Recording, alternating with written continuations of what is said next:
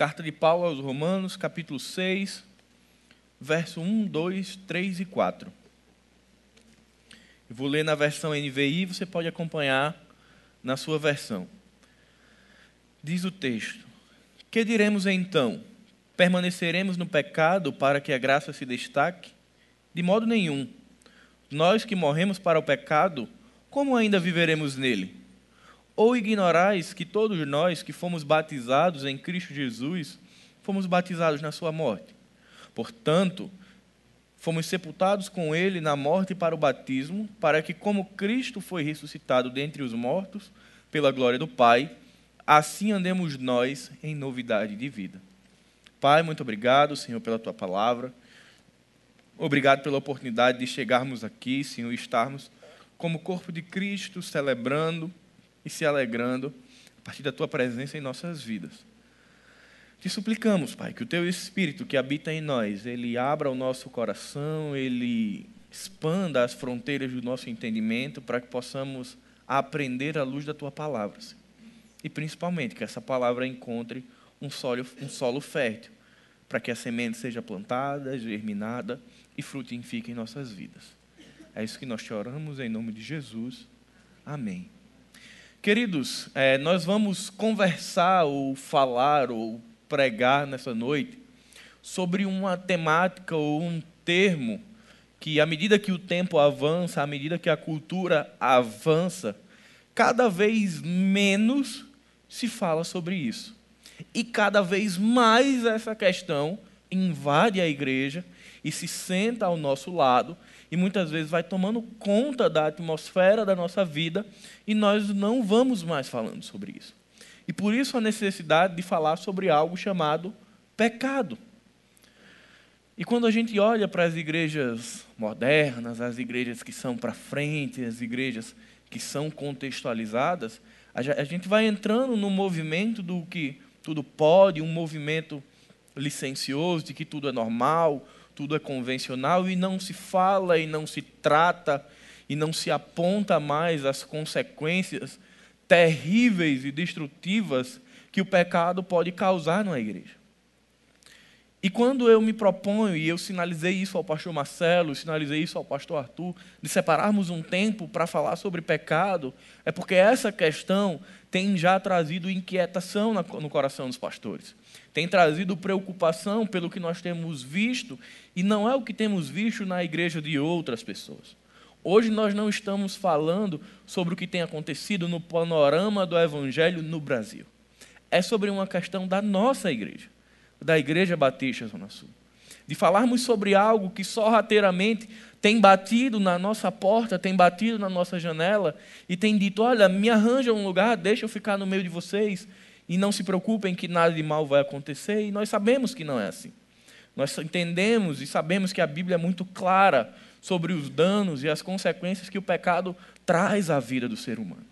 A Bíblia continua sendo a mesma e as afirmativas e as informações que a Bíblia traz sobre o pecado são os mesmos. Por mais que estejamos no século 21, no ano de 2020, diante da cultura pop, diante de uma cosmovisão transformada, pecado continua sendo pecado. E aquilo que Deus diz que é santo e irrepreensível continua sendo, assim como aquilo que ele diz que é pecado, continua sendo pecado. Não é o tempo, não é a cultura que define o certo e o errado, mas é a palavra. E infelizmente nós temos percebido e sentido que a gente precisa separar um tempo para voltar os olhos às Escrituras e perceber como a Bíblia trata pecado. E queridos, isso não é para apontar. Isso é amor, isso é zelo, para que nós possamos permanecer em Cristo de uma maneira saudável. Porque o que pecado quer dizer é que, olha, eu não vou causar estrago, mas a gente sabe que causa.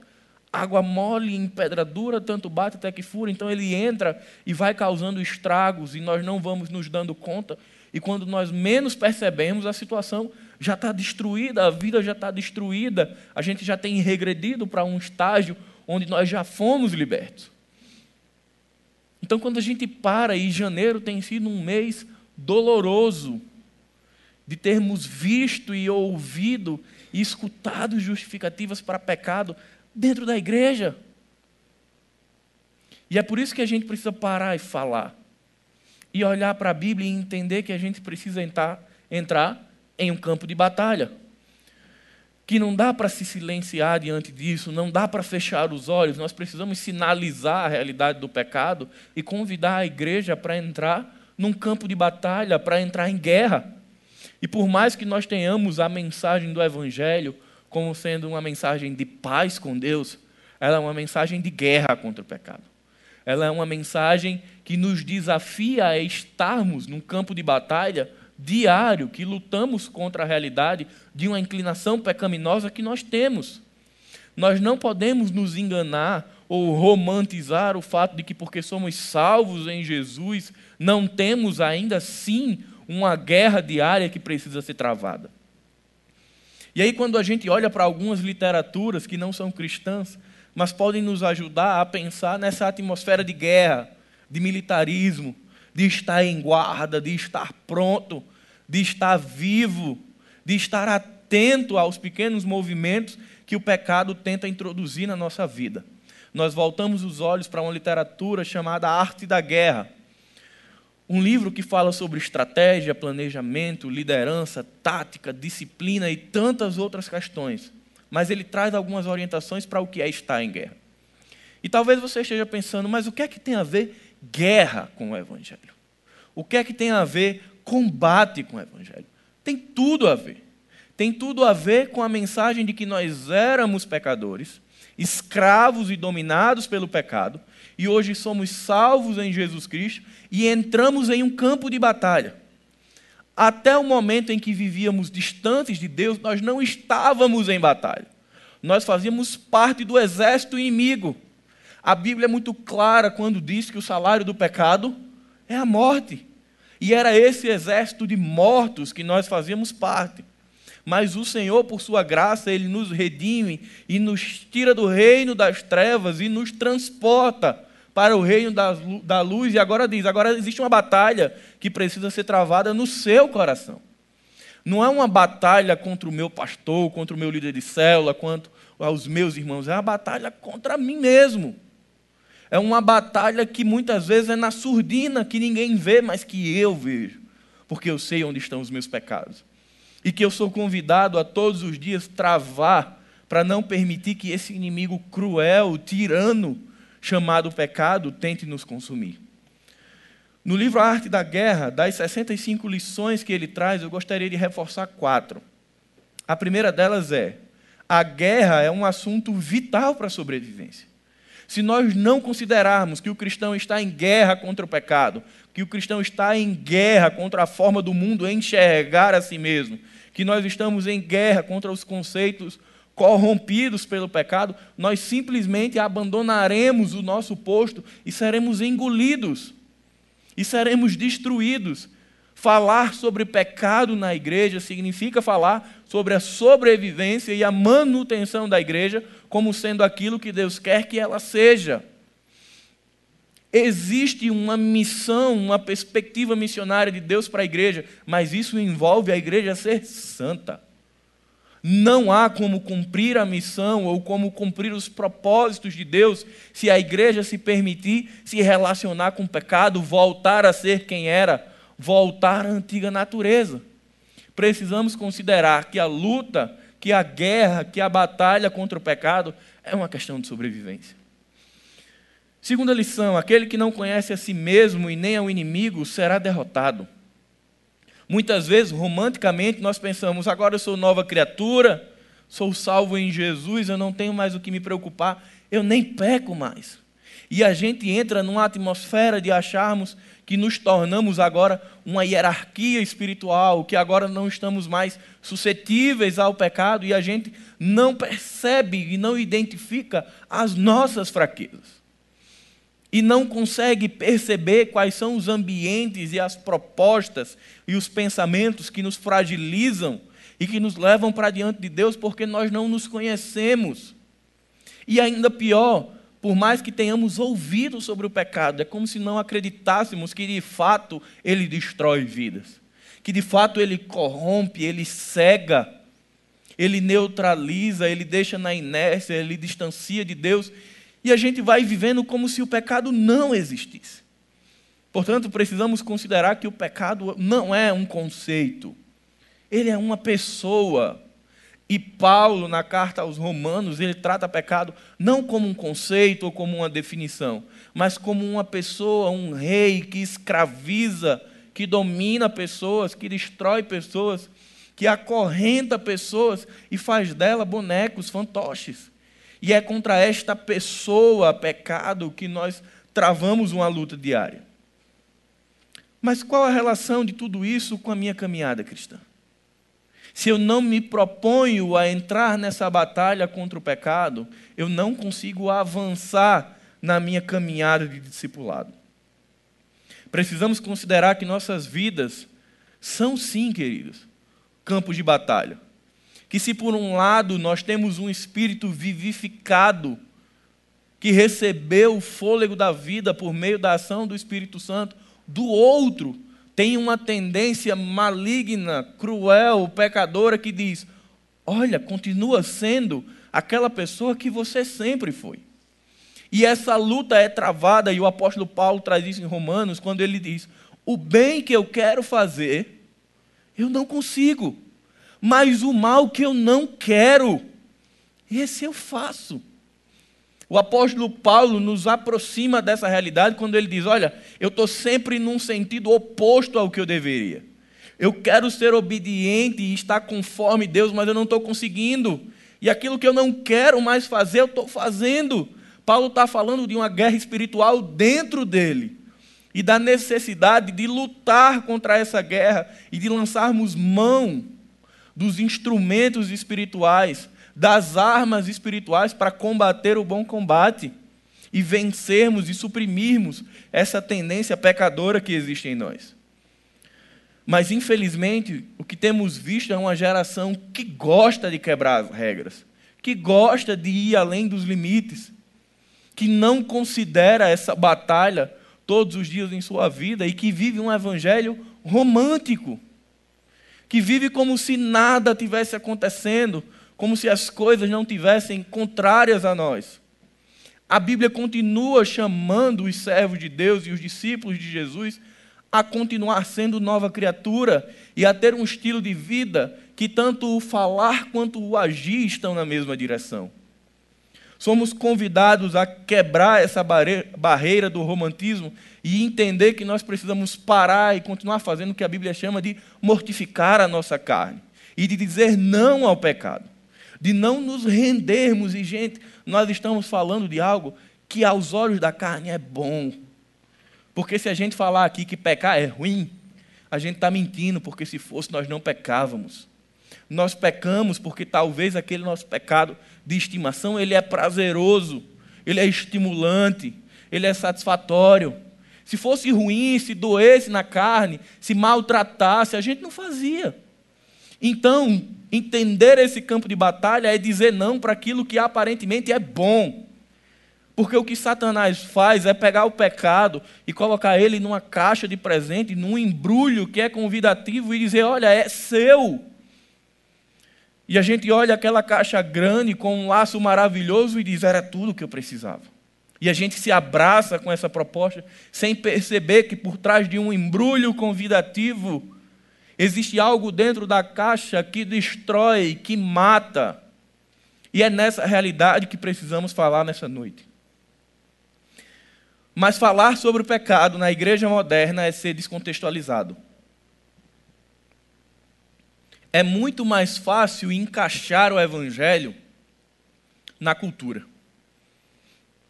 Os pastores que se propõem a parar e falar sobre o pecado são arcaicos, são descontextualizados, estão no século XVII e não entendem o mover da graça comum.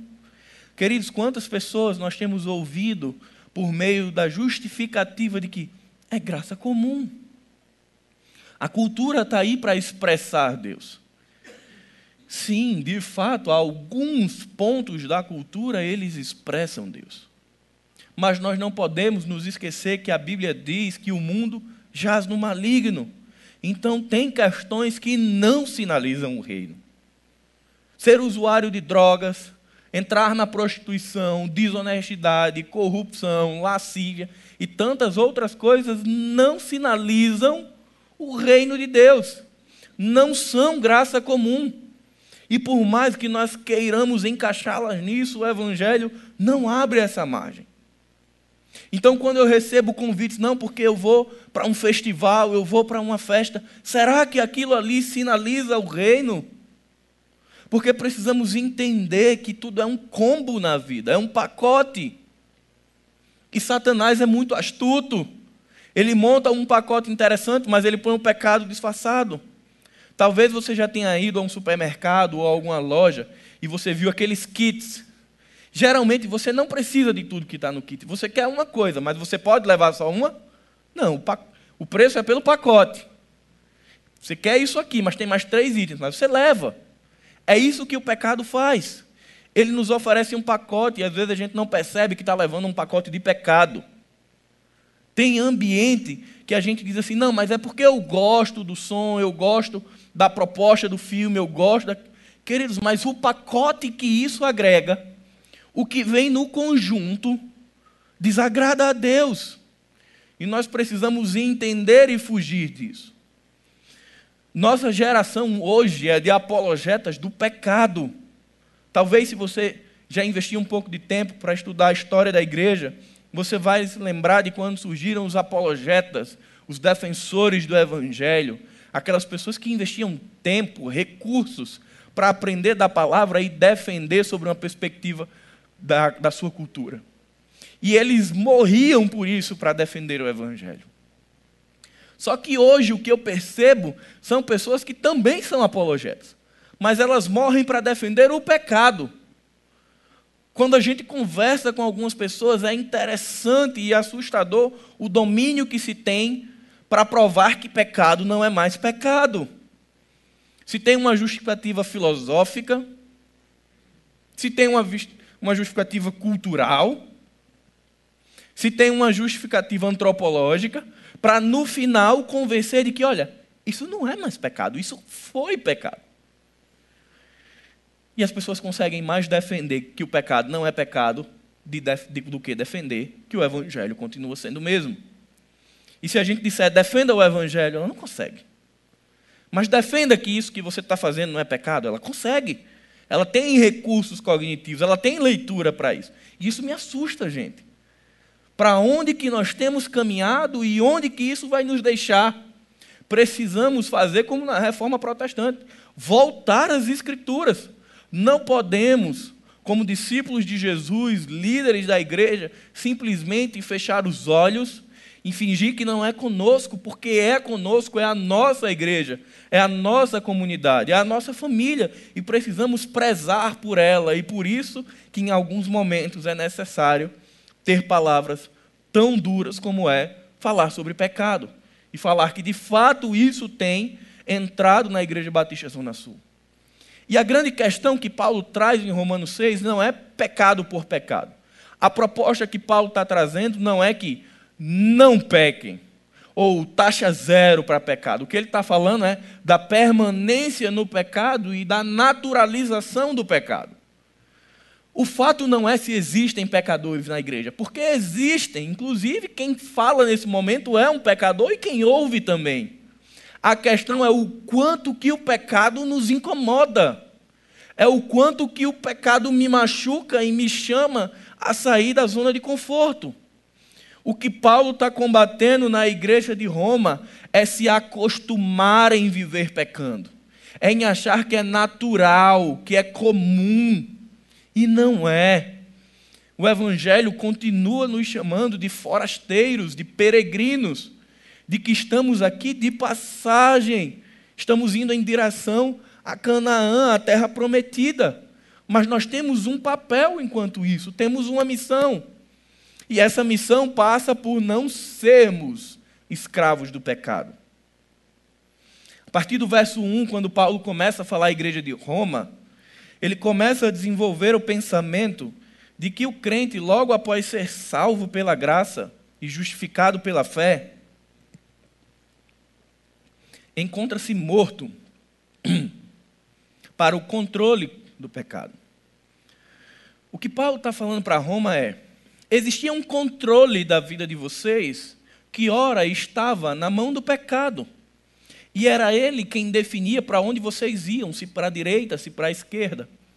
Mas por meio da graça, Jesus toma esse controle. E agora a igreja tem uma possibilidade de dizer não. O que Paulo está dizendo à igreja de Roma é: igreja, vocês podem agora dizer não ao pecado. Coisa que antes de Jesus não existia. Porque vocês eram escravos, porque vocês eram mortos em delitos e pecados. Mas agora, por meio da fé e por meio da graça, vocês podem dizer não para o pecado e sim para uma vida de obediência. Queria que você voltasse seus olhos para o verso 1.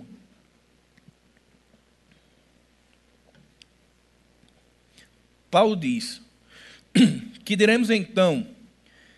Permaneceremos no pecado para que a graça se destaque? O que Paulo está dizendo é que pecar não é pedagogia. O judeu e o cristão da época, os ouvintes originais, eles fizeram uma análise errada da mensagem de Paulo. Eles entenderam que, se a graça se manifesta no pecado, portanto, quanto mais eu peco, mais a graça se manifesta. E Paulo começa, justamente no primeiro ponto, a nossa primeira lição, a dizer que o pecado não é um instrumento de pedagogia, ele não é um instrumento que nos dá lição. O pecado não é uma dinâmica de célula que no final a gente extrai uma moral. Quantos de vocês já ouviram? Deixa aí, porque se não for pelo amor, será na dor. Onde que tem isso na Bíblia? Onde que o Evangelho ensina que se não for pelo amor, será na dor? Olha para o modelo de Jesus. Às vezes dizemos, deixa errar, deixa quebrar a cara. Porque quando ele quebrar a cara, ele vai aprender e volta. Queridos, talvez não volte. Talvez se eu permitir que a minha vida vá lá fazer um teste, talvez eu não volte. Talvez o meu filho não volte. Talvez a minha esposa não volte. Talvez o meu pai não volte. Pecado não é instrumento de graça. Pegue como referência Jesus. O próprio Deus se torna homem, se torna carne, vive entre nós e não peca. O modelo que Jesus deixa é de uma aprendizagem sem pecado. Mas nós insistimos em pensar que ser submetidos aos erros do pecado irá nos ensinar. Quanto mais a gente erra, mais a gente amadurece. É mentira. Não é esse o modelo de Jesus. O modelo de Jesus é aprender a, aprender a partir dele.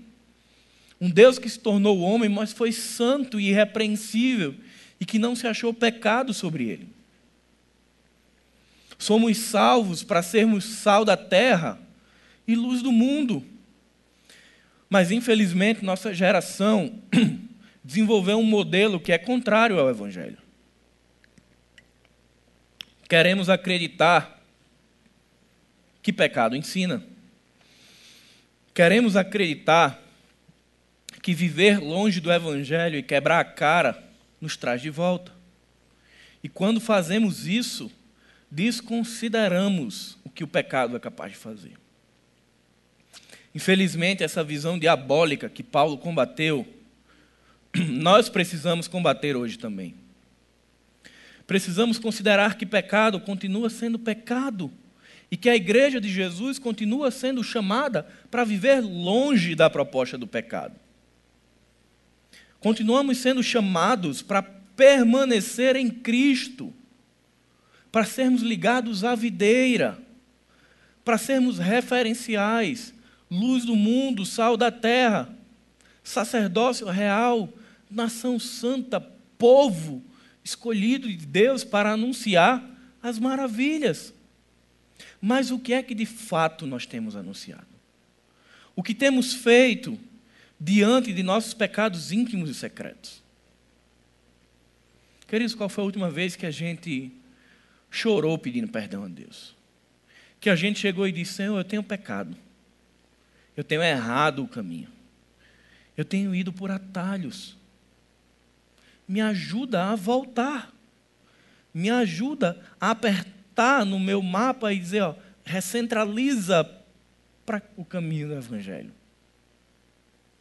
Segundo o ensinamento de Paulo, permanência no pecado aponta um erro de lógica. Verso 2. Nós que morremos para o pecado, como ainda viveremos nele? Quem aqui já brincou de tô vivo e tô morto? Quem lembra dessa brincadeira? Bastante gente. Vocês lembram como era? Qual era a dinâmica da brincadeira? Tô vivo, fica em pé, né? Tô morto. Será que essa dinâmica não está presente hoje? Fim de semana na igreja. Tô vivo. Semana, tô morto. Fim de semana na igreja, tô vivo. E a gente vai repetindo esse modus operandi sem perceber. Sem perceber que essa artimanha do diabo se faz presente. Mas Paulo chega e diz: Olha, tem um erro nessa forma de pensar de vocês. Não encaixa você publicar que está vivo, mas de maneira prática viver como morto. Então Paulo diz: é necessário que a sua publicação seja condizente com a sua fala ou com a sua prática. Santo Agostinho ele diz, na sua época para os seus ouvintes, ele diz: anunciem o reino de Deus. Se possível, falem.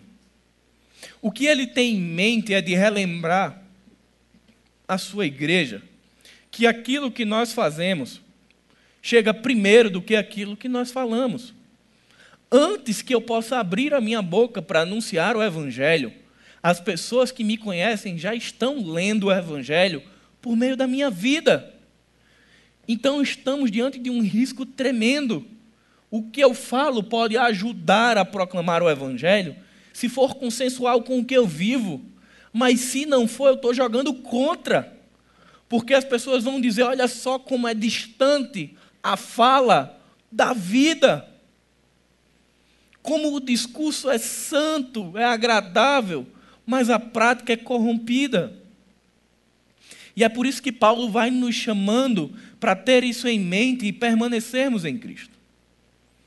E entendermos que essa é uma confusão que o diabo trata de colocar na igreja e na nossa mente para que simplesmente a gente perca o evangelho de vista. Queria que você abrisse sua Bíblia em Gálatas 2:20.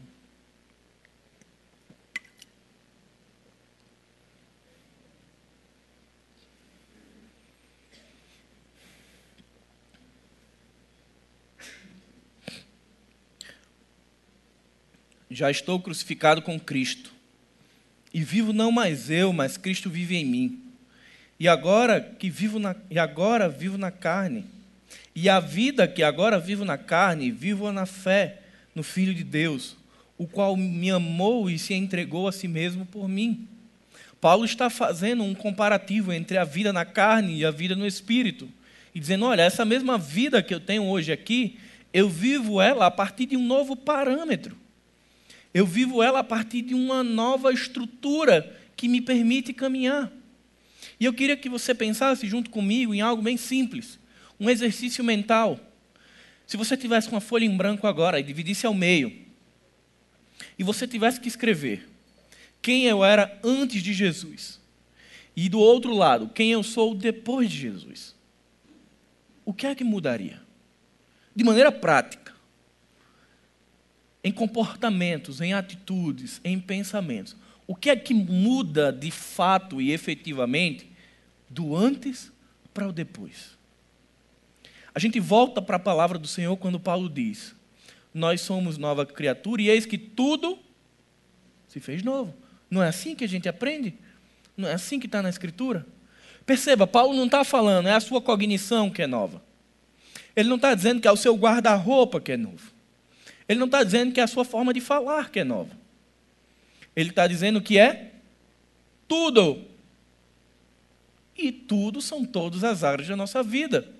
A proposta do Evangelho, ela é alta. Ela diz que aqueles que foram alvos da graça e são nova criatura, têm tudo de novo. E o que é que na nossa vida evidencia o novo de Deus nela?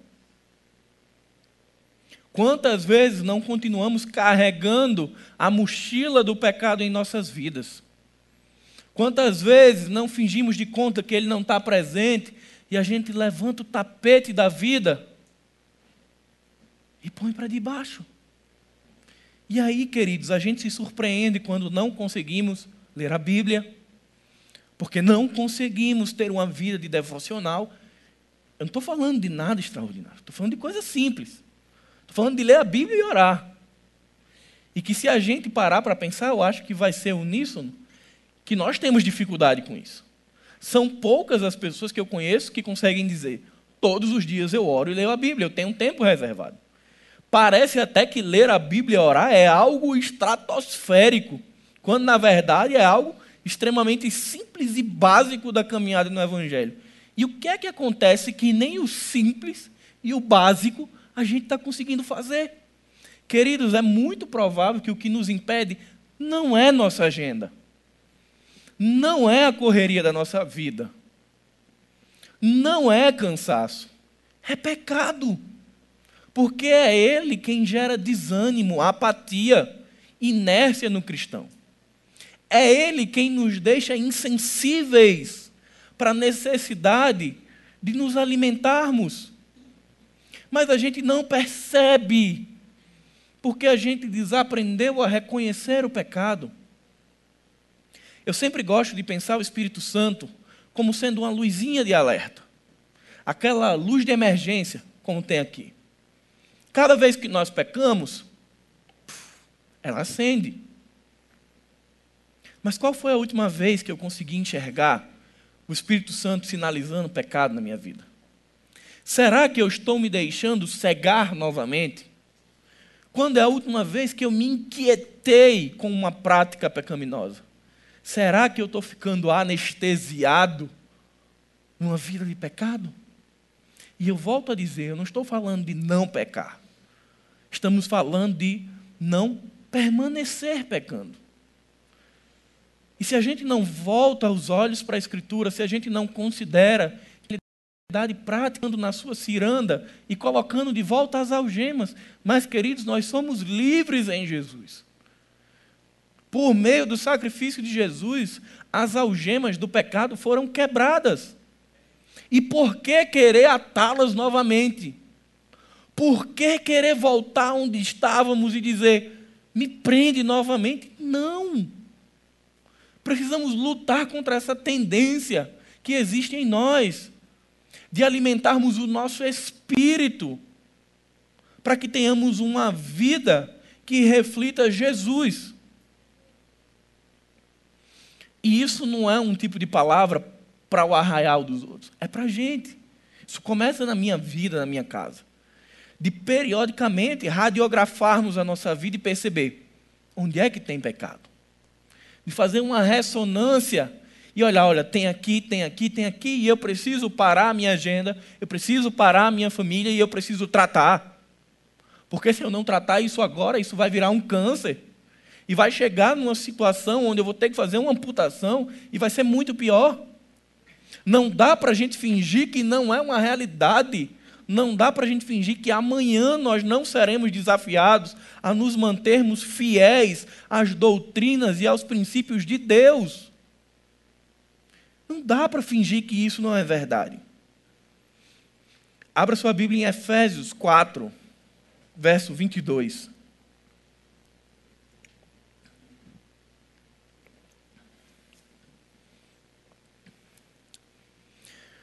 No sentido de que, quanto ao trato passado, vos despojeis do velho homem que se corrompe segundo as concupiscências do engano e vos renoveis no espírito do vosso entendimento, e vos revistais do novo homem, criado segundo a imagem de Deus, em justiça e retidão procedentes da verdade. Paulo, mais uma vez, nos chama ao fato de que nós somos nova criatura. E se de fato somos, precisamos viver como tais. Não faz sentido, é um erro de lógica dizer eu estou morto para o pecado, mas ao mesmo tempo eu estou vivo para ele. Queridos, quando isso acontece, existe um erro, e não é na palavra. O erro não está nas Escrituras. Se a minha vida prática ainda é escrava do pecado, o fato é que eu nunca fui liberto do pecado. Eu não conheço na Bíblia, e se os irmãos conhecerem, por favor, me mostrem, a história de alguém que foi livre por Jesus do pecado e que se tornou escravo novamente. Se essa pessoa, ou se eu ainda me percebo escravo do pecado, é porque eu ainda não conheci o Deus que nos liberta do pecado. Talvez eu só conheça o ambiente religioso. Talvez eu conheça o ambiente eclesiástico. Mas eu ainda não passei por uma transformação real e radical que liberta o homem e que dá vida ao homem. Terceiro ensinamento de Paulo: o batismo é um instrumento, o batismo com Cristo é um instrumento de guerra. Verso 3: Ou ignorais que todos nós, que fomos batizados com Cristo Jesus, fomos batizados na sua morte. Para o ouvinte original, essa palavra tinha um sentido muito apurado. A igreja primitiva a sequência da conversão para o batismo era diferente da nossa. As pessoas que entregavam sua vida a Jesus, imediatamente, ou quase que imediatamente, já eram batizadas e recebiam o estímulo de viver diferente. Era uma sequência. Eu entrego minha vida a Jesus, eu me batizo e eu sou estimulado a viver diferente, tudo num curto espaço.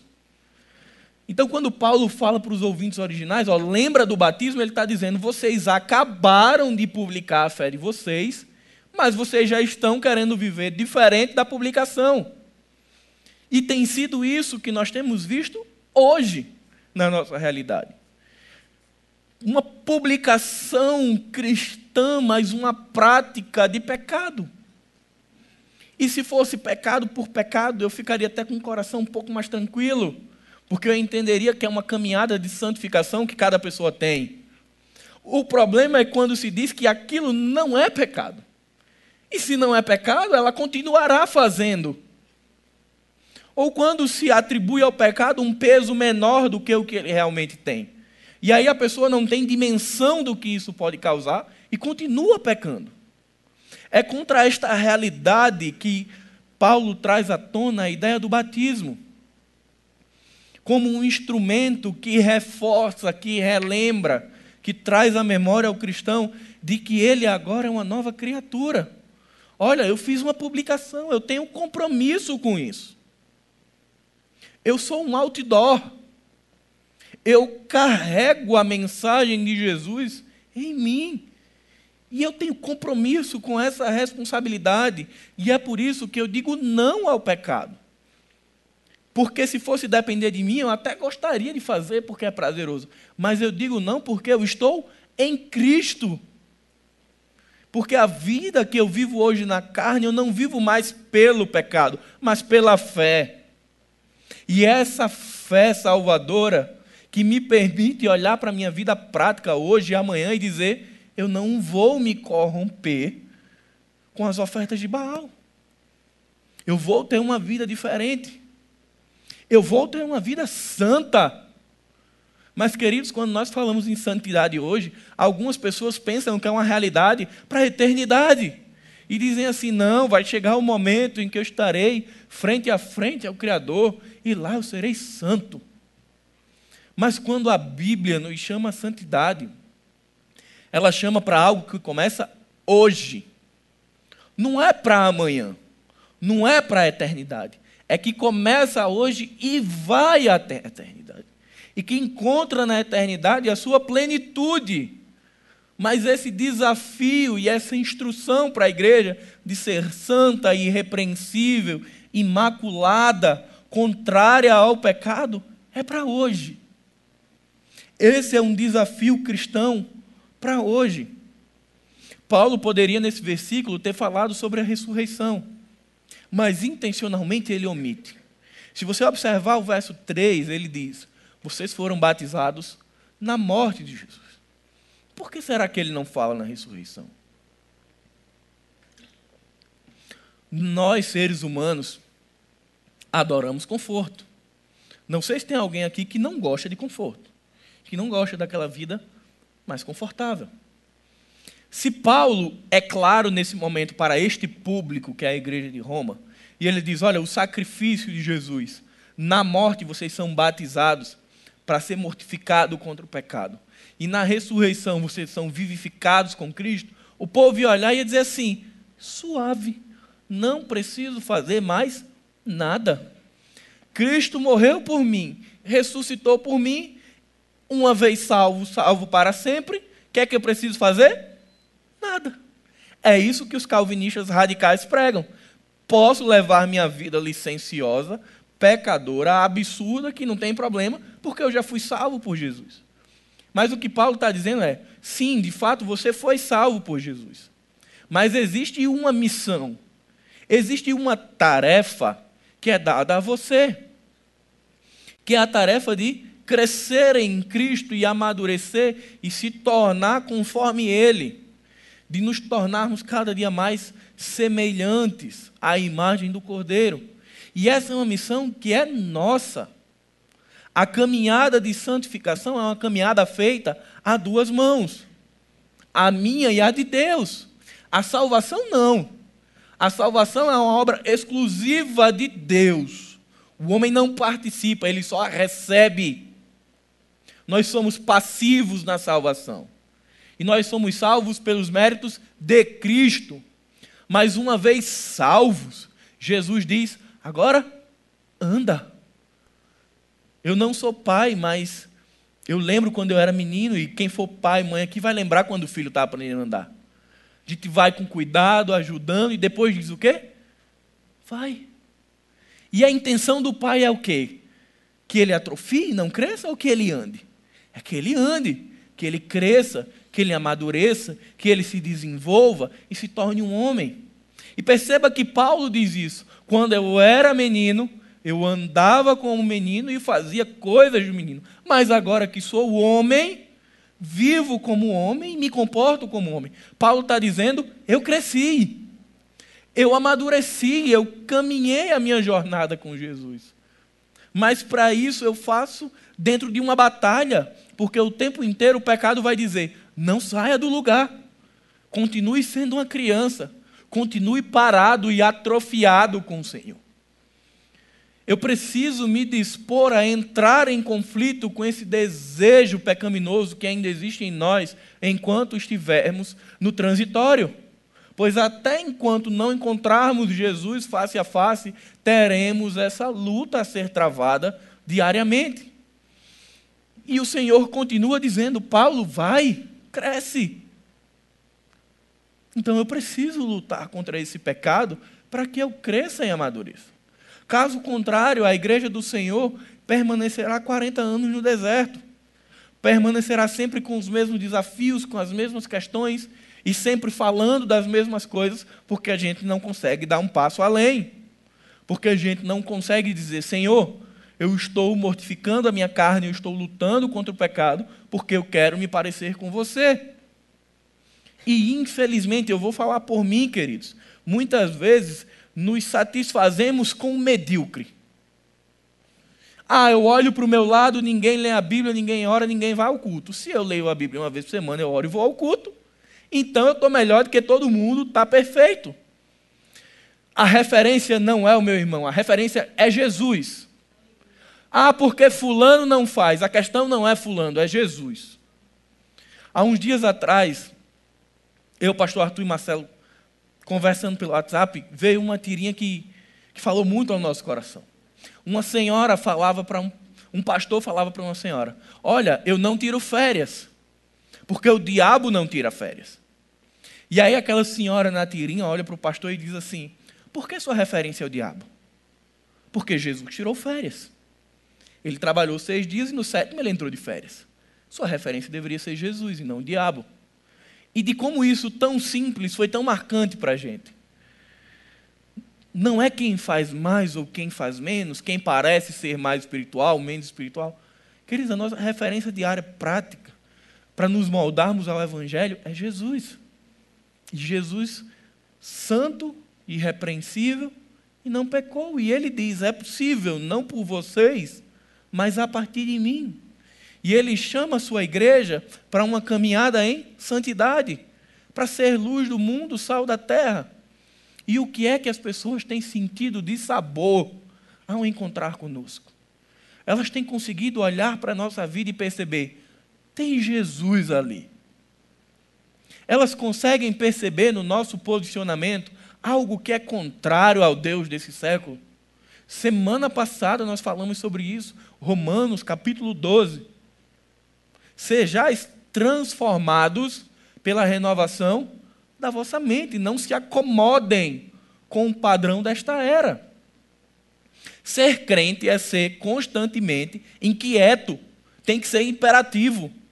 Não dá para ser sossegado. O tempo inteiro a gente tem que estar. Tá, eu preciso crescer, eu preciso me parecer com Jesus, eu preciso mexer na minha agenda, eu preciso mexer na minha forma de pensar, eu preciso mexer na minha forma de me relacionar, porque eu preciso me parecer com Jesus. Ou então a gente vai pegar o banco da satisfação, vai sentar e dizer: tá bom, cheguei no máximo, tá ótimo. E a gente entra numa onda de mediocridade. E a gente fica lançando mão da história para dizer assim: ah, Charles Spurgeon. Ah, John Wesley, Billy Graham, Russell Shedd, homens de Deus. Ora, será que eles foram diferentes de nós? Será que eles não eram tão seres humanos quanto nós? O que é que fez com que esses homens se tornassem referenciais da fé? Eles estavam constantemente querendo se parecer com Jesus. Não eram supercrentes, não receberam nenhum alimento diferente do meu e do seu, mas eles precisavam e queriam e desejavam e ansiavam em ser como Cristo. E é isso que a igreja moderna precisa ir lá no século II, século III e aprender com a igreja primitiva que dizia: Eu quero me parecer com Jesus, e ora, ele vem nos buscar. Porque existia uma expectativa naquela igreja de ser como Jesus, de proclamar Jesus, porque ele estava voltando. E a gente precisa trazer isso de volta, de ter esse desejo de parecer com Jesus. E se eu falo que eu quero me parecer com Jesus, eu preciso ter uma ação que é contrária ao pecado. Eu só me pareço com Jesus quando o pecado diminui. Porque não existe ninguém que se pareça com Jesus se vive numa vida de escravidão do pecado.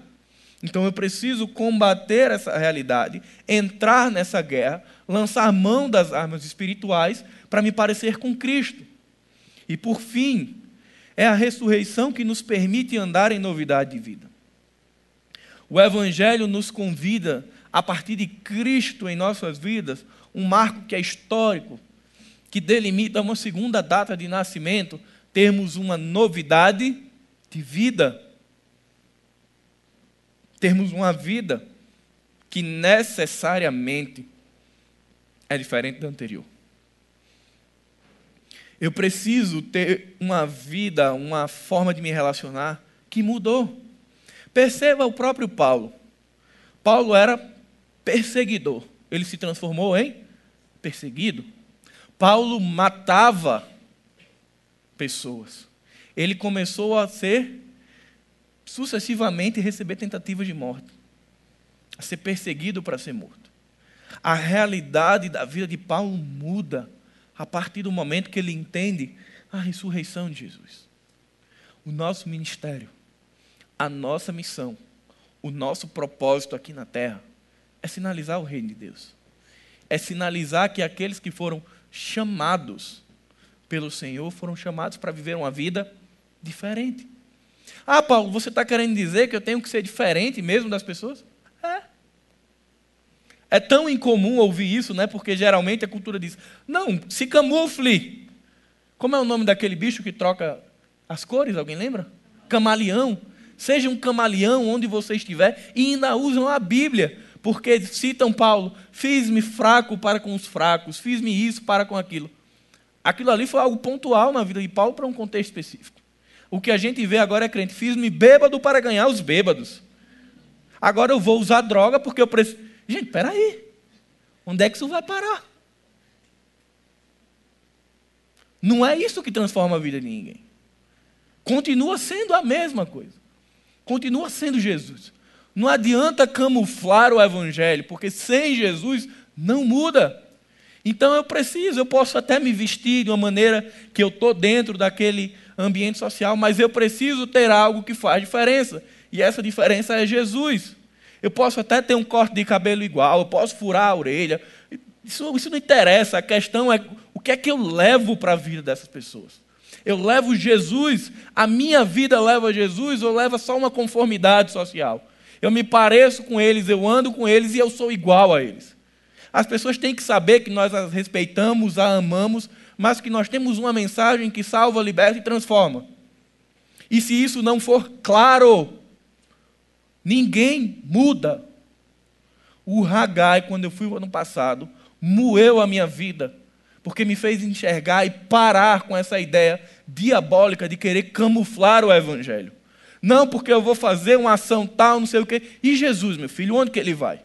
Isso ecoa na minha mente até hoje, quando o pastor Ebenezer perguntava: onde está Jesus nessa sua ideia? E a gente tinha dificuldade de dizer onde estava Jesus. E ele diz: primeiro você bota Jesus, depois você vem com o resto. Porque não adianta levar o resto sem Jesus. É isso que é ser igreja. Primeiro a gente apresenta Jesus. Ah, nesse pacote as pessoas vão ver que nós pecamos? Vão. Mas você vai dizer: eu estou numa caminhada, eu estou num processo, eu estou num caminho de discipulado, eu estou pecando, mas eu luto contra isso. E não simplesmente enxergar pessoas que proclamam uma verdade que não é vivida. A Igreja Batista Zona Sul é uma igreja saudável. E não podemos nos calar nem fechar os olhos e permitir que a igreja adoeça. Então, queridos, não pense que essa é uma palavra para fulano, beltrano, ciclano. Isso é uma palavra para discípulo de Jesus, é para mim. São coisas que eu preciso ver no meu dia a dia. São um compromisso meu com Deus e um compromisso seu com Deus. E quando o Senhor bota em nosso coração uma palavra dessa, é porque Ele ama. Porque um pai amoroso, ele repreende, ele chama de volta e ele alerta sobre os perigos. Porque às vezes eu estou no meu barquinho e nem percebo que no final tem ali um abismo, mas Jesus está dizendo: tem um abismo. Retornem, refaçam a rota. Eu sei que é convidativo, mas eu sou o caminho, a verdade e a vida. E é nisso que nós precisamos nos abraçar. E por fim, eu convido você a abrir sua Bíblia em 1 João capítulo 3, verso 9.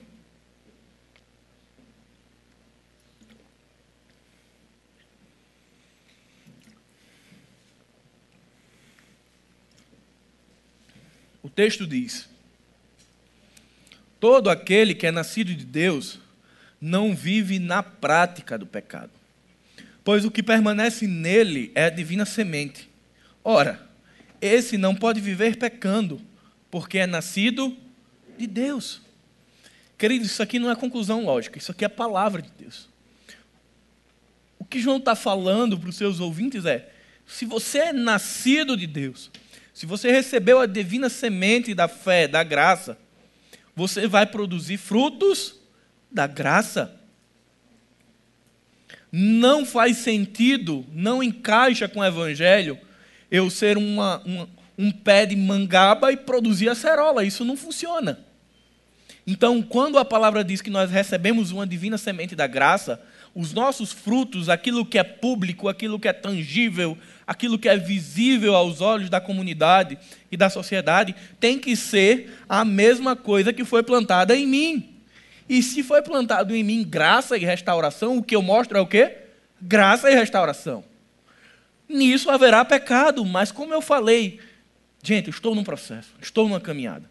O que não faz sentido ao Evangelho é alguém que diz: eu sou uma nova criatura, mas eu tenho o mesmo estilo de vida. Isso não encaixa. Isso não é evangelho. Por isso que nós precisamos todos os dias, queridos, parar nossas vidas e percebermos os meus caminhos, os meus trajetos, as minhas rotas me levam para onde? Tem me levado para Jesus ou tem me levado para distante de Jesus? Não se engane em pensar que necessariamente vir à igreja está lhe levando a Jesus. Pode não estar. Também não significa que se você vai para um churrasco e brinca com todo mundo, você está indo para longe de Jesus. Não é tão simples assim. É uma questão do nosso coração. É o que é que eu estou indo buscar naquilo. Se aquele lugar ele me oferece Cristo, se ele me ajuda a me parecer com Cristo, se aquela proposta ela glorifica a Deus. Se não, que seja a minha postura contrária. E nós podemos dizer isso. Não se preocupe, querido, se alguém vai dizer que você quer ser o diferentão, se você quer ser melhor do que todo mundo. Prefira agradar a Deus do que agradar pessoas. Prefira se parecer com Cristo. E isso não significa ter antipatia e ser antissocial. Isso significa tão simplesmente dizer: não é para isso que eu fui chamado. Não é para isso que Jesus morreu. E de fazer desses momentos uma oportunidade para dizer: ele também, ele também morreu para te dar uma outra vida. E de sermos instrumentos de bênção. Por isso que a gente precisa estar muito atento quanto à nossa vida. Então, ao primeiro sinal de alerta, ao primeiro galho que está lá em relação ao pecado, clama a Deus. Fala com Deus e diz: Senhor, me ajuda, porque eu estou querendo ir. E isso acontece, queridos. Senhor, me ajuda a permanecer em Cristo, permanecer na videira. Pai, coloca pessoas na minha vida que por vezes vão dizer assim, ó, você não vai. Antes de acabar, eu queria dar um testemunho muito breve. Quando eu tinha acho que 20, 21 anos, eu já era noivo e terminei o noivado porque quando eu disse para aquela pessoa que eu queria o ministério pastoral, ela disse que não era isso que queria para a vida dela. E eu falei, bem, eu sei o que eu quero. Se você, se para você isso não faz sentido, a gente para por aqui. E desfiz o noivado. Durante um ano, o pastor José Ribamar, um senhor lá da igreja de Macaíba, aquele homem monitorou a minha vida. E quando todos os jovens da igreja diziam, vamos acampar na praia, ele chegava para mim e dizia assim: Você não vai. E ponto. E eu me submeti à autoridade dele. E hoje eu sou grato a ele, porque a ação daquele homem ele foi um instrumento de Deus para preservar a minha vida. Porque talvez numa dessas idas à praia, que ia ser massa, eu tivesse ido além, eu tivesse quebrado as regras. Mas Deus botou alguém para dizer: você não vai. Só que hoje em dia isso é visto como totalitarismo, autoritarismo dentro da igreja. Queridos, não é isso, é amor, isso é zelo de Deus.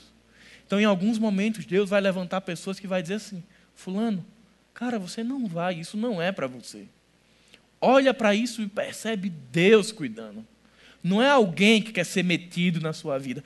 É Deus que está se envolvendo com você e dizendo: não é isso que eu quero para você. E Ele está trazendo pessoas para o nosso lado para dizer: não é esse o projeto de Deus para você. Então, que a gente possa estar com olhos e ouvidos bem abertos para todos os sinais de Deus para nos preservar em santidade para que nós sejamos conhecidos como discípulos de Jesus e como uma igreja séria e saudável. Pai, muito obrigado, Senhor. Queremos te agradecer pela tua presença em nossas vidas. Sabemos que somos fracos, sabemos que pecamos, Senhor, que erramos o caminho. Nos ajuda, Pai, nos traz de volta em teus braços sinaliza em nossos corações, Pai, inquieta o nosso espírito quanto aos nossos erros, às nossas falhas. Nos ajuda, Pai, a desejarmos crescer ainda mais, nos parecermos ainda mais com Jesus. Não permite, Pai, que essa cultura, que as justificativas que o mundo dá, não permite que elas encontrem abrigo em nosso coração. Faz com que sejamos, sim, de fato, de verdade, um povo santo, um povo que anda na contramão, Pai, um povo que tem uma outra identidade, que serve ao Deus verdadeiro e que entende que precisa levar uma vida diferente. Não permite, Pai, que a nossa mente seja cauterizada pelo pecado. Não permite que a nossa mente seja enquadrada pela forma do pecado, mas pelo contrário, Pai. Sendo libertos em Cristo Jesus, nos ajuda a parecermos contigo, Pai. Para que as pessoas olhem em nós e vejam o Cristo ressurreto, que morreu e ressuscitou para dar vida ao pecador. Sabemos que somos fracos, falhos, frágeis, mas não é na nossa força, Pai, não é no nosso braço, é na tua potente mão, é no teu espírito que tabernacula em nós, que vive em nós, é pelo teu poder que nós permanecemos aqui. Tu sabes, Pai, quanto muitas vezes, muitas e muitas vezes, nosso coração quer voltar atrás e quer se envolver com aquilo que nós já fomos libertos. Mas glórias a Ti, porque é a Tua mão quem nos segura. Coloca pessoas, Pai, que sejam instrumentos de Deus, ferramentas de Deus para guardar e zelar por nossa vida. Pai, permite que os nossos olhos consigam perceber muitas vezes onde estamos entrando e, se necessário for, a gente dá marcha ré, Senhor, e volta por perceber que ali não é o lugar que nós devemos estar. Nos ajuda, Pai, enquanto Igreja Batista Zona Sul, a sermos uma igreja que é diferente. Não melhor nem pior, mas diferente. Uma igreja que tem um compromisso verdadeiro com o Evangelho. Que não quer ser conhecida porque se moldou a cultura, mas pelo contrário, porque usou a cultura para proclamar o teu reino. Nos ajuda, Pai, para que possamos permanecer em Ti até o dia que o Senhor voltará e nos levará para uma eternidade na Tua presença.